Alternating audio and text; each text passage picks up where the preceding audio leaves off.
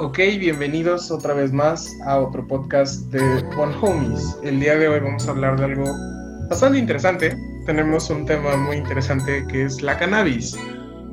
Claro, no solo desde qué es la cannabis, el marco legal, un poco de qué es lo que ha pasado últimamente en, el, en la legislación mexicana y sobre todo, pues todos los ejes que puede tener este, esta planta, no solo como el consumo de estupefacientes, pero todo lo que gira alrededor de ella, ¿no? Desde la mitificación.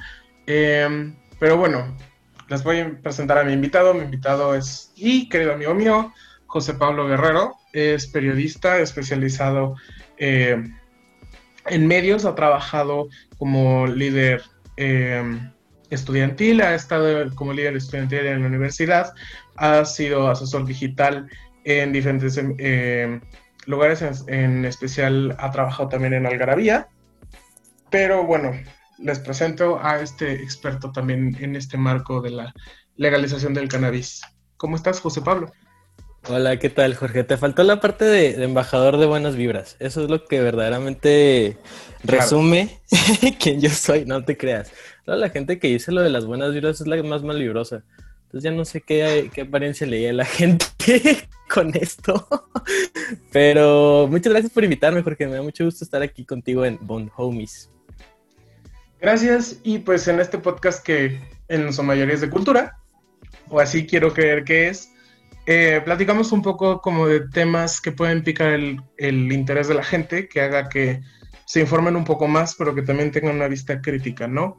Y pues el día de hoy, pues justamente quería hablar de cannabis, porque, pues primero que nada, ¿qué es la cannabis? Porque lo podemos decir y podemos decir, ponerle 20 mil nombres, pero ¿qué es? Sí, sí, este, tiene muchos nombres, muchas excepciones, muchas creencias alrededor de, pues, esta planta. Es una planta em, que se da, pues, de una semilla, como cualquier planta, es una hierba, eh, se divide en distintas familias, siendo pues la cannabis sativa, la cannabis índica, tiene una tipificación, cada una de las distintas cepas que salen de, esta planta. Muchas veces la gente piensa que la planta del cannabis solamente produce la droga conocida como marihuana, cuando en realidad esta planta también produce eh, el cáñamo, que es un material que se puede utilizar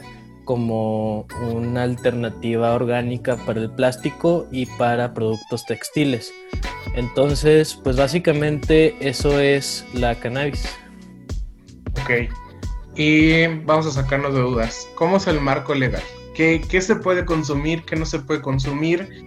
Eh, ¿Cómo está la ley? Cuéntanos. Mira, actualmente, Jorge, el marco legal respecto al consumo de cannabis, específicamente de la marihuana, es muy, eh, digamos, está lleno de matices grises, ¿sabes? No es un marco legal que penalice en sí el consumo de la planta, porque tú perfectamente podrías llegar a consumirla en tu propio domicilio sin molestar a terceros, pero en el momento en el que tú decides consumir en la vía pública, es decir, en la calle, en un concierto, que luego pasa que dicen que vas al Corona Capital y solamente huele a, a Rastafaris, este, si lo, si lo, consumes en un antro, si lo consumes en un bar, pues obviamente esto se pena, porque es en la vía pública, es en el espacio público y, esto no se puede. Sin embargo, em, te digo que está lleno de grises, porque actualmente en el marco legal no se menciona nunca eh, cómo se puede conseguir. O sea, no se dice cómo se puede, si se puede comprar o si se puede producir. Este, más bien, en la producción tiene algunas, pues como, como acepciones raras, como que te dice, puedes tener plantas en tu casa, pero tiene que ser cuatro. ¿Cómo vas a ver la autoridad que son cuatro plantas? Este, puedes tener este, muchas, eh, o sea, tú puedes producir la, tu propia, puedes tal vez eh, comprar en algún lado, pero si la portas en vía pública y te cachan las autoridades con más de 5 gramos, actualmente son 5 gramos, te vas a meter en un problema legal, te van a meter al bote. Este, pero te digo que ahorita está lleno de matices. Sin embargo, está la figura del amparo para consumo de marihuana. El amparo para consumo de marihuana consume, eh, consiste en un, pues un trámite que haces ante, ante una corte que te exime de la penalización por consumo de cannabis. Entonces, una vez que tú tienes este amparo, se te permite a ti consumir, como dije antes, pues en tu propio domicilio sin molestar a terceros y eh, pues eh, se entiende como un consumo responsable, libre y adulto de esta planta. Esto a raíz de que, de que en Estados Unidos se legalizó esta planta para uso medicinal en la década de los 90 y posteriormente a principios de los 2000 en Estados Unidos hubo estados en los que empezó a legalizar el uso de la planta para eh, recreacionalmente, lúdicamente. Esta parte del uso recreacional lúdico genera polémica porque lo lúdico se refiere a la infancia, ¿sabes? Lo lúdico es el juego, se refiere a la infancia, se refiere a que aquel o aquella que decide consumir eh, marihuana es una persona infantil, es lo que alegan eh, grupos activistas a favor de, del consumo de cannabis responsable y adulto. Es un, eh, se dice que es un consumo infantil y que es un consumo pues que, que pues, como si fueras un niño que no tiene responsabilidad sobre lo que está haciendo. Sin embargo, actualmente, volvemos a lo del marco legal, y pues eso fue como ayer o antier, una cosa así, la ONU, no, pues sí, la ONU a través de la Organización Mundial de la Salud dejó de tipificar a la marihuana como una, droga peligrosa. Sigue siendo una droga, así como el alcohol, así como el tabaco, así como incluso el café, pero, o más bien la cafeína, pero se tenía tipificada como una droga peligrosa. ¿Cuál es el argumento para tipificarla como una droga peligrosa? Que el uso de marihuana iba a llevar eh, al consumo de drogas duras, lo que son conocidas las drogas duras. ¿Qué son las drogas duras? Aquello que crece, bueno, que no crece, que se desarrolla en un, laboratorio. Anfetaminas, metanfetaminas, cocaína, muchas otras sustancias que eh, son artificiales. La, el argumento de la Organización Mundial de la Salud es un poquito como de, ok, pues es que es una planta, viene de la naturaleza y no está demostrado que haya efectos adversos en la salud ni que genere una dependencia considerada adicción. Entonces, no es una droga peligrosa. Sigue siendo una droga, pero no hay pedo si la, si la consumes, ¿sabes? El marco legal así está ahorita. Pero si quieres, puedo platicar también de lo del lo, pues el dictamen, lo que se tiene ahorita en proyecto legislativo en el Senado de la República que acaba de pasar, que va a pasar en el 15 de diciembre del 2020 a la Cámara de Diputados, este, busca este dictamen reformar artículos, y esto es lo fuerte, busca reformar artículos constitucionales de la Ley General de la Salud y del Código Penal Federal. ¿Por qué? Porque el consumo de marihuana es, una, es un delito, ¿sabes? el transporte de marihuana es un delito. Tiene eh, restricciones o más bien limitantes dentro de la misma, pero sigue siendo un delito. Eh, en el sentido de la salud, lo que alegan las autoridades mexicanas es que no hay un instituto o un, organismo eh, del Estado que pues busque el consumo responsable y adulto de la marihuana.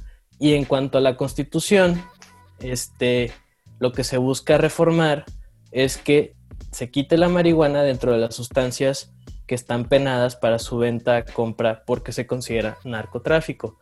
Y la constitución se establece que el narcotráfico eh, siempre va a ser peleado por el Estado, va a ser algo que el Estado va a evitar. Y entonces, pues eso es parte de...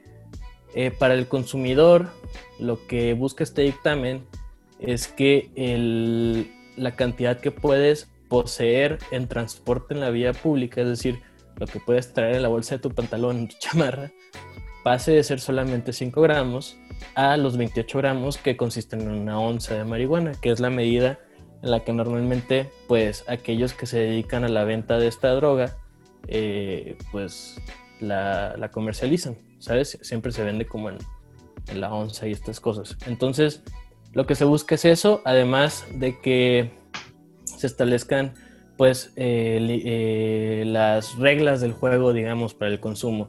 Es decir, que tú puedas consumir en tu casa, sí, teniendo barreras, es decir, paredes o, alguna barrera física que impida que el humo le llegue a, terceros, es decir, a tus vecinas, a tus vecinos, a la doña que luego a lo mejor se fija por la ventana, no tendría por qué estar sabiendo que tú consumes, no tendría por qué llegarle el olor, no tendrías por qué causar una molestia en aquellas personas que están cercanas a ti. Al mismo tiempo, se discute que deberían de formarse asociaciones, organizaciones que produzcan eh, marihuana para el consumo de aquellas y aquellos que pertenezcan a las mismas y de esta forma pues se pueda llevar un eh, cultivo para el autoconsumo y para el consumo de estas personas y al mismo tiempo en donde se pueda consumir en espacios cerrados que van a estar eh, vigilados por un instituto que se busca crear con este mismo dictamen para pues regular el consumo, transporte, compra, venta de marihuana. Ok, bastante interesante porque sí, no es tan sencillo como decir eh, fumar esta droga recreativa es malo, ¿no? O sea, es, un tema más complejo. Mira, es que te voy a decir algo muy interesante. Cuando tú quieres hacer una peda, puedes comprar las botellas de alcohol que tú quieras, ¿sabes? Puedes comprar las botellas de alcohol que tú quieras, puedes comprar los refrescos que tú quieras, puedes comprar la cantidad de cigarros que tú quieras para tu peda el, alegato de aquellos que consideran que este dictamen no es el mejor es por qué yo no puedo comprar la cantidad de marihuana que yo quiera. ¿Sabes? Si además científicamente está demostrado que el alcohol tiene peores eh, efectos en la salud de las personas a corto, mediano y largo plazo que el consumo de marihuana. Entonces dicen, ok, o sea, yo quiero, es más, ni siquiera una peda. Yo eh, quiero aprovechar, ahora que fue el buen fin, para comprarme 30 botellas de whisky para todo el año, ¿sabes? O tal vez no para todo el año, porque si eres alcohólico tal vez te duran tres meses, ¿no? Pero este, quiero comprar 30 botellas de whisky y sales así cargado de whisky del supermercado y nadie te ve feo, nadie te voltea a ver, nadie te va a decir algo, porque pues es alcohol y está normalizado su uso, ¿sabes? ¿Cuál es el problema con la marihuana? es, una lucha completamente moral. Eso es lo que, lo que se pelea y, sobre todo viene desde una restricción del gobierno de eh, la década de los 30 de Estados Unidos, este, en una lucha que buscaba quitar la regulación de marihuana porque la marihuana era consumida por personas de raza negra.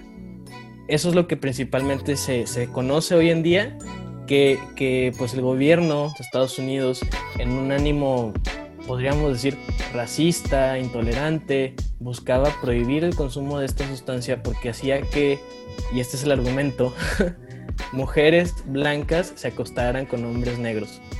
Y está muy cabrón, está muy cabrón. O sea, decían que liberaba tanto la moral que permitía que pasaran esas cosas y entonces había que prohibirla.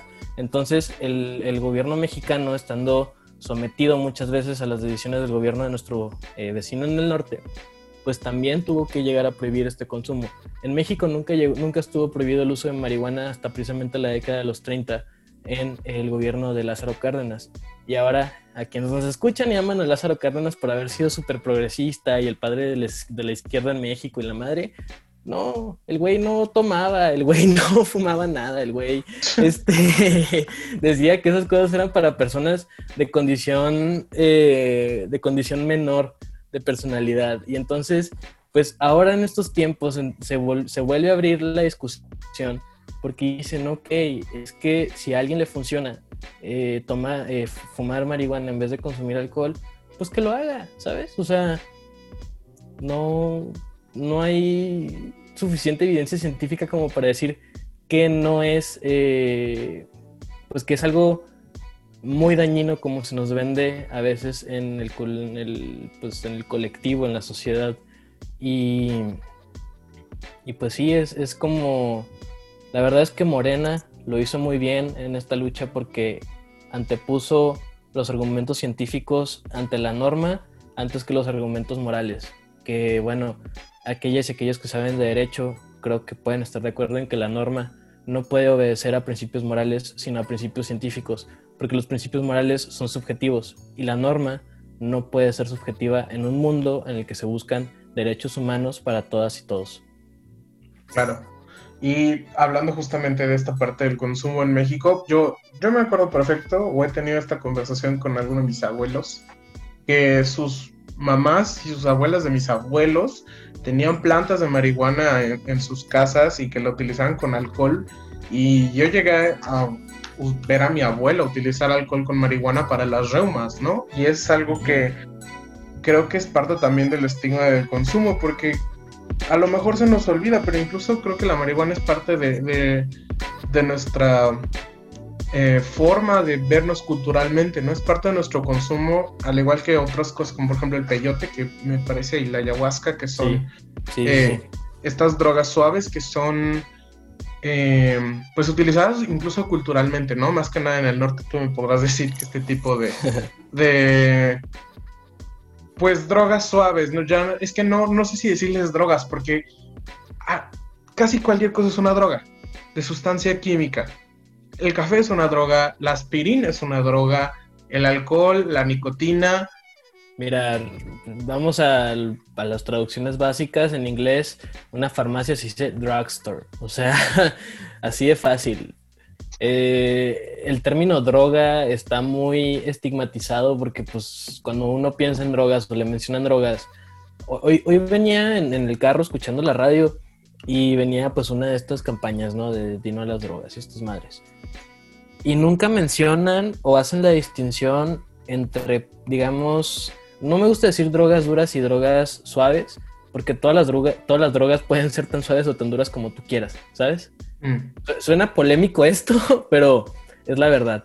Y obviamente hay drogas que tienen un mayor eh, grado de, posibilidad de adicción en las personas. No estamos aquí diciendo que vayan y compren crack y se lo fumen, claro que no. Aquí estamos en contra de todo lo que tiene que ver con anfetaminas y metanfetaminas porque es muy dañino. Eso sí está demostrado que es muy dañino para la salud y pues tú nomás ve a alguien que fuma crack y pues, te vas a dar cuenta que es dañino para la salud. Pero, pues sí, o sea, como que, como que esta acepción se hizo a raíz pues, de, una, de una decisión moral. O sea, fue una decisión moral, así de fácil. Y pues están. Lo que está, se, está buscando ahorita es pues derechos humanos para todas y todos, y lo dijo la maestra Olga Sánchez Cordero en la Feria Internacional del Libro de Guadalajara, cuando estaban haciendo campaña para Morena. Los derechos humanos no están en discusión, son derechos humanos, son de las personas por ser personas y se reconocen en el artículo primero de la Constitución mexicana. Si no podemos hacer valer eso, entonces qué chingados estamos haciendo como país. Eso no lo dijo, pero yo lo digo. Este, entonces, pues es, como esta cuestión de decir, ah, es que es una droga y no sé qué. Bueno, es que también el café que te tomas en las mañanas y sin el que dices que no puedes vivir, es una droga. Estás consumiendo cafeína. Es que la aspirina que te tomas después de, antes de dormir, también es una droga. Es que, eh, no sé, el tabaco, el cigarro que te fumas, la cerveza después de un día de trabajo, son drogas. Entonces, hay, una, hay un capítulo de Midnight Gospel, ¿lo has visto?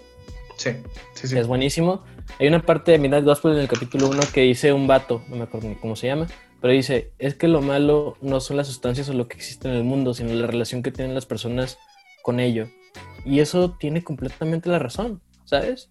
O sea, no es malo que yo quiera hacer deporte, pero puede llegar a ser malo si mi relación con el deporte se basa en una imagen hedonista, no, eh, narcisista, en la que yo solamente quiero estar mamado por estar mamado y entonces es dañino para la salud mental. No es malo que yo decida eh, pues tomarme unas cervezas, pero si es malo que yo esté pisteando todo el día, ¿sabes? claro. Como las sustancias estas en sí no son malas, no hicieron nada, ¿sabes? No, no son personas. Ellas no están eh, subyugadas a algún código, alguna norma como nosotras y nosotros que sí tenemos que obedecer una ley. El pedo es, güey, si te gusta el pisto, pues va, pero no te andes emborrachando todo el día, porque si no eres alcohólico y no eres funcional. Oye, güey, si el pisto te pone violento, no consumas. Oye, si la marihuana te pone paranoica, pues lo mejor a lo mejor, lo mejor para ti tal vez sea que no consumas, ¿sabes? O sea, son como descubrir estas relaciones y basarnos en evidencia científica y en las normas para saber que pues al final del día el cannabis es una planta como muchas otras y que no tiene por qué estar pues eh, limitada o, o pues eh, digamos supeditada a estas como creencias morales de que es mala, ¿sabes? Es como muchas veces las personas que, que juzgan a las personas que toman o que juzgan a quienes... Es más, yo, yo conozco, yo tengo un amigo que no, a sus veintitantos años, nunca ha probado una gota de alcohol, ni ha fumado absolutamente nada y creo que ni siquiera toma café, ¿sabes?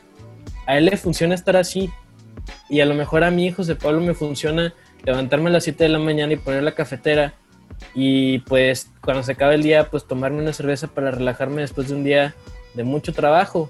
Eso no significa que me vaya a poner una pedota un martes para el día siguiente no despertarme temprano. Eso no es responsable, ¿sabes? Volvemos a lo mismo. Consumo responsable, libre y adulto de marihuana. Claro. Y para los escuchas que no sean del norte, pisto significa alcohol. Es importante ponerlo. Obviamente este podcast es, este podcast es explícito, entonces espero que si tienes mayor de 18 años, lo estés escuchando. Sí, sí, si eres menor de edad, vete de aquí. Es más, tuviste que haberte ido desde que mencionamos cannabis. ¿Qué andas haciendo aquí? Exactamente. Pero bueno, eh, muy interesante la plática. Creo que falta muchísimo que entender y más que nada desmitificar. Sí. Sí, sí, sí. Bueno, José Pablo, déjanos qué, qué podemos buscar para informarnos más, que algún documental o cosa que, que nos quieras compartir, que digas, híjole, si quieres saber más de cannabis, necesitas ver esto. Claro, eh, mira, yo siempre les voy a recomendar que se vayan a los datos duros, a los estudios de la Organización Mundial de la Salud respecto a consumo de cannabis. Busquen artículos científicos que respalden, eh, pues, que no hay un, un pues un, daño respecto al, uso de, de, marihuana y también busquen artículos científicos que digan que sí lo hay. Busquen las dos posiciones, creen su propio criterio. Si quieren saber sobre organizaciones que luchan por el consumo libre, adulto y responsable de, la marihuana, chéquense la página del Movimiento Canábico Mexicano. Estos brothers tienen una manifestación muy interesante ahí de plantar marihuana enfrente del Senado y fumársela. Este, y, y busquen también las posiciones de quienes se oponen, comparen argumentos y creen su propio criterio. Claro, eso es lo primordial. Y no escuchen Nos escuchar. nos, pueden, nos pueden escuchar todo lo que gusten, pero lo más importante es que pues creen su propio criterio. Bueno, con esto los despedimos. Esto fue con Homies, otra una un episodio más, una charla más y nos despedimos. Adiós, gracias por escucharnos aquí en Homies.